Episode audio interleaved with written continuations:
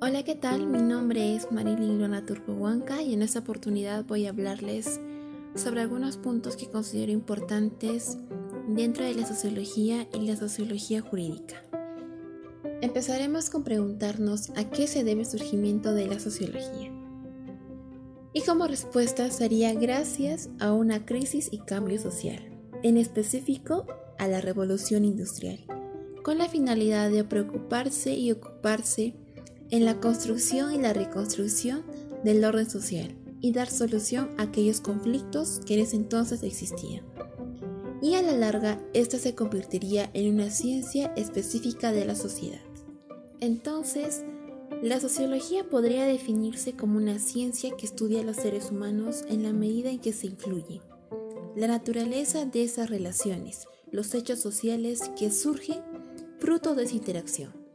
Es decir, las instituciones que forman para satisfacer sus necesidades y cambios que experimenta todo el aparato social.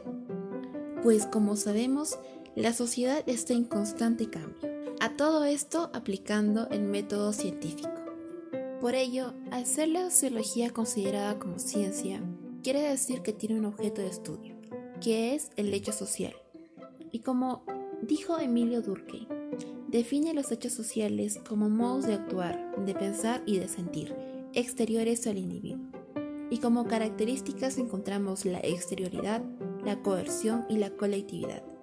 Entonces, el sociólogo debe buscar explicaciones, comprender los hechos sociales. Esto quiere decir que tenemos que estudiar a la sociología objetivamente, sin valoración alguna.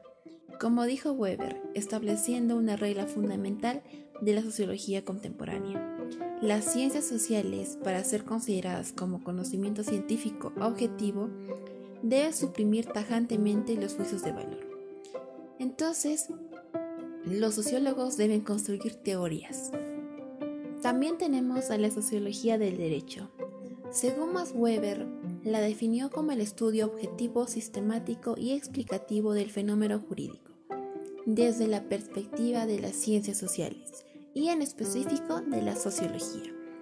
En consecuencia, el vínculo del derecho y sociedad es indesligable, pues nosotros como futuros abogados debemos observar los hechos sociales utilizando la sociología.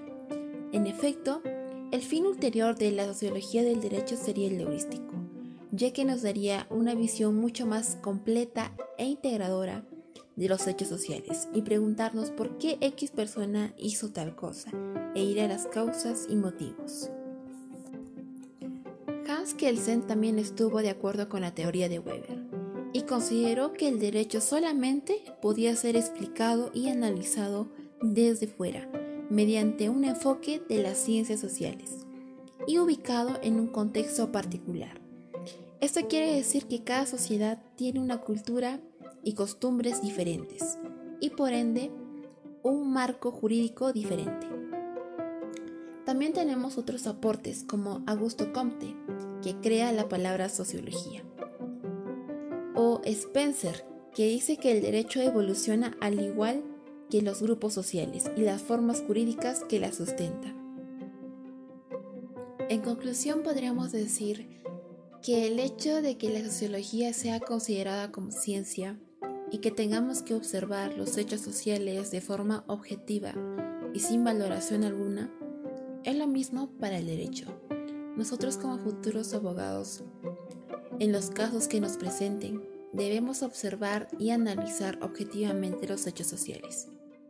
Esto quiere decir que no podemos inventarnos o tergiversar los hechos, sino que debemos utilizar el método heurístico, que nos daría una visión mucho más amplia e integradora para poder analizar las causas y motivos que motivaron a tal persona a realizar una acción.